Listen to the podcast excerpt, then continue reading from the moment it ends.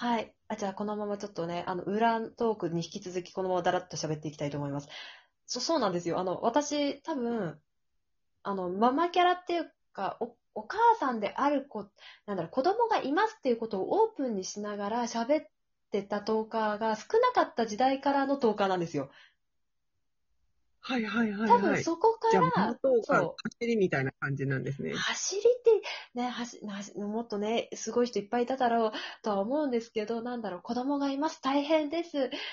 みんなと喋りたいの、みたいな、なんか、そう、誰とも話せないからここで発散してるのをすごくオープンにして喋ってたのと、私、なんか多分、私が多分、は最初の方だったんですよ。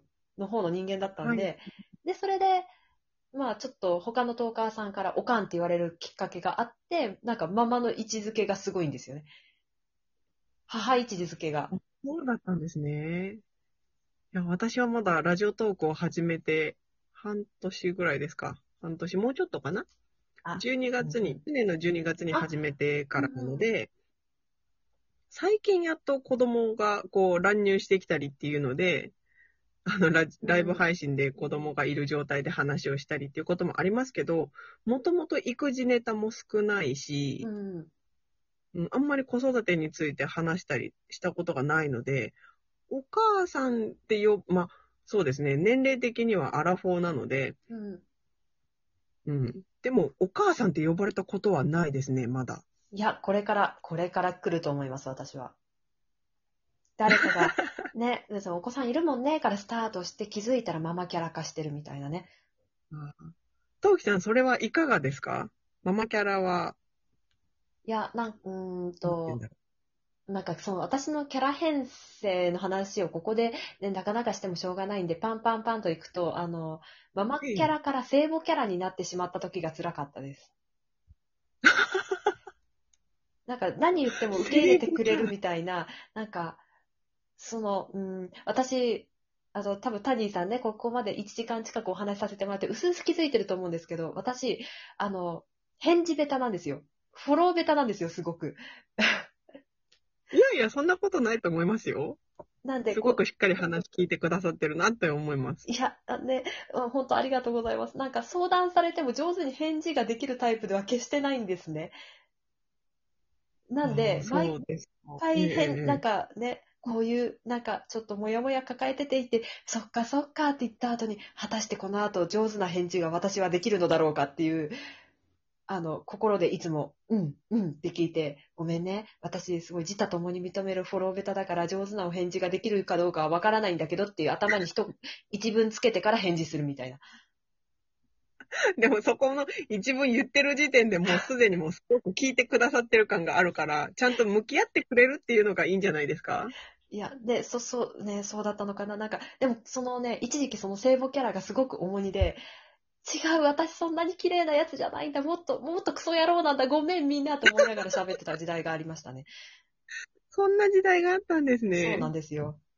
で、そこからか、そう最近ビッグマムってね、なんか私を母と慕ってくれる子が増えて逆に、これはビッグマムなんではないかっていう風になり、ビッグマムっていうと 今、ワンピースでちょうどね、あの、すごいね、はちゃめちゃのお母さんが出てくるんですよね、キャラクターでね。ええなので、あ、あわ、私はああなろう。もう何言っても許されるキャラになろうと思って、たら、いい感じに今方向転換がしつつあるので、もうね、な暴暴言言ってもね、許されそうなキャラになりつつあって嬉しいです。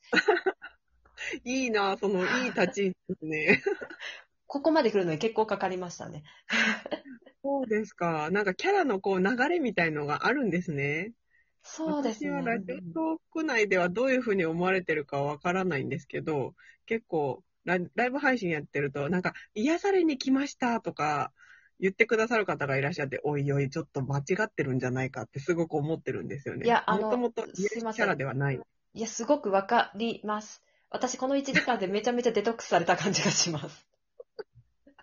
とんでもないです。全然本当に日常の生活では、リアルではそんなこと言われたこともないです。あ、私もリアルでは全然ね、言われたこと、あの、パパにね、ね、私ね、聖母キャラで知的キャラなのって言ったら、は？って言われましたからね。え？一番近い人の反応が。は？え？ちょっと待って、そのアプリの人たちみんななん、なんだろう、脳みそのネジが5本くらい外れてないってなんてこと言うんだって話をしたんですけど、そうだったんですね。いや、そうだな。なんか、私、その、トウキさんに前にも少しお話をしたことがあるんですけど、はい。あの、声の感じがちょっと少年っぽい感じもあって、すごく好きな声だなと思って聞いてたんですね。あありがとうございます。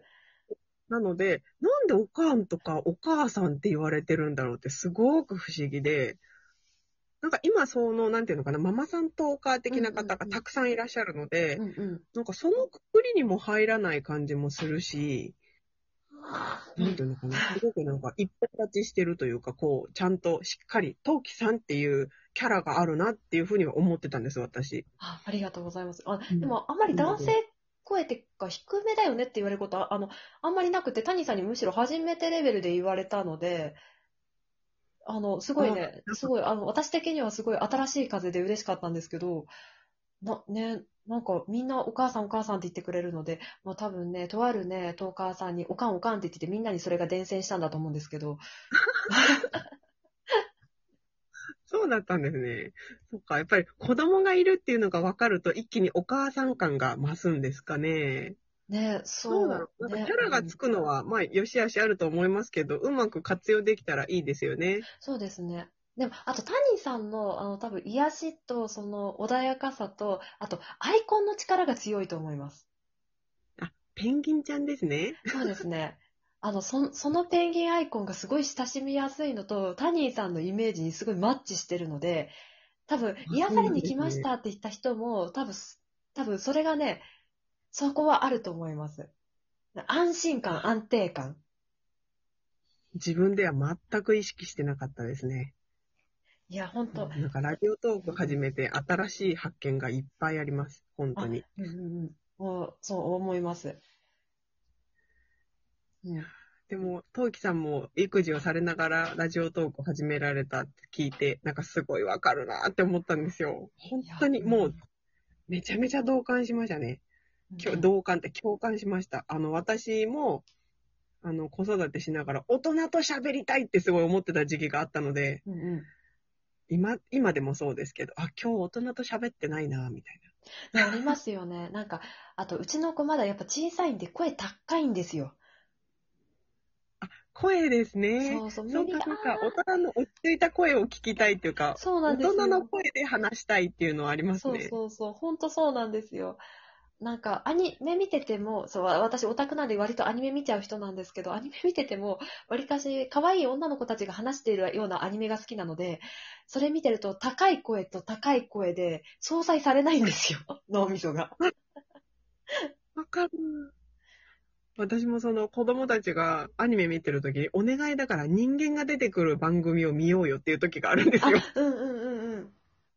なんかアニメが全般的にどうこうっていうわけじゃなくて、ずーっとアニメの声優さんの声ばっかり聞いてると、特にあの日本の漫画を韓国で見てる場合って、声優さんが同じ場合があるんですよ。あ、そうなんですね。なので、声だけ聞いてると、あれ、またこれ見てるの？って思って見に行くと違うアニメやってたりとか、うん。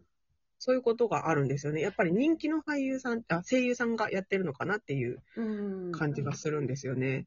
なので、なんか、あ、お願いだから吹き替えじゃなくてさ、なんか人が出てくるやつにしよう時々 いうことがあります。どうしてもね、子供向きの話し方だったり、声のトーンだったりっていうのがありますからね。そうなんですよね。そう、だから、なんかみの脳内がずっと高い声でずーっとね、もうなんか、ね、20時間ぐらいそれで過ごしちゃうと、あー、辛いってなるんですよね。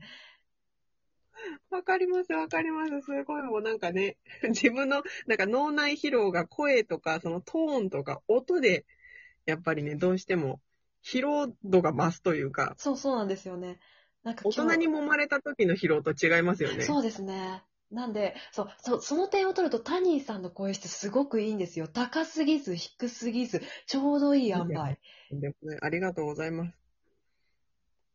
や、ほん最近ありがとうございますって言うようにしてます。いや、そんなことないですよって言ってた時期をもう乗り越えました。もう、ありがとうって言って、うんなんか褒めてもらうことが少なくなったので、ちょっとでもいいですよって言ってもらえると、もう遠慮なくありがとうっていうことにしてます。そう、そう、そう言ってください。ぜひともそれでいきましょう。それで通してください。ね本当に。もう、だって、子供のことは褒めるけど、誰もね、自分のことは褒めてくれないですからね。そうなんですよ。私たまにラジオトークか、ラジオトークで、あの、ね、ごめん、私心弱ってるからみんなよしよししてっていうライブをやります。私、この前一回やったらめちゃくちゃ褒めてもらっあ、て、そうそうもそう。みんなう、優しい。テンション爆上がりでした。ね、うんうんうんあれのパワーすごいですよね。ね、本当そうですよね。でもあれ、本当に、ね、なんか古参意見みたいで大変申し訳ないんですが、あれはやっぱライブだからこそですね、収録でやったこともあるんですけど、やっぱ生のね、タイミングでね、もらえると、やっぱそっちの方がね、力が出ますね。わあ、なんかわかる気もする。収録ではやったことないんですけど、うんやっぱりその場でね、返してもらえるのすごく嬉しいですよね。うんうんうんうん。そうなんですよね。収録でやると、あの、シェアでね、みんなね、あの、褒めてくれるんだけど、やっぱそ、そ今この場で欲しいんだっていうタイミングでもらえるのはやっぱライブならではですね。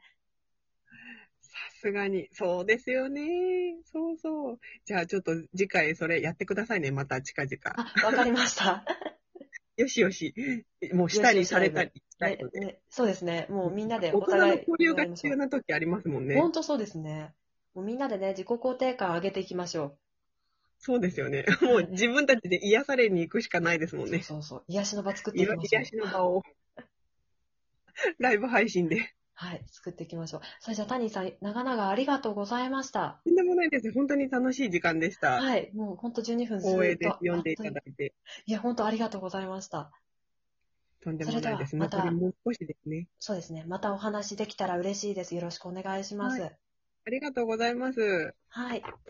じゃあ、ちょうどキリが良いので、それではおやすみなさい。はい。おやすみなさい。ありがとうございました。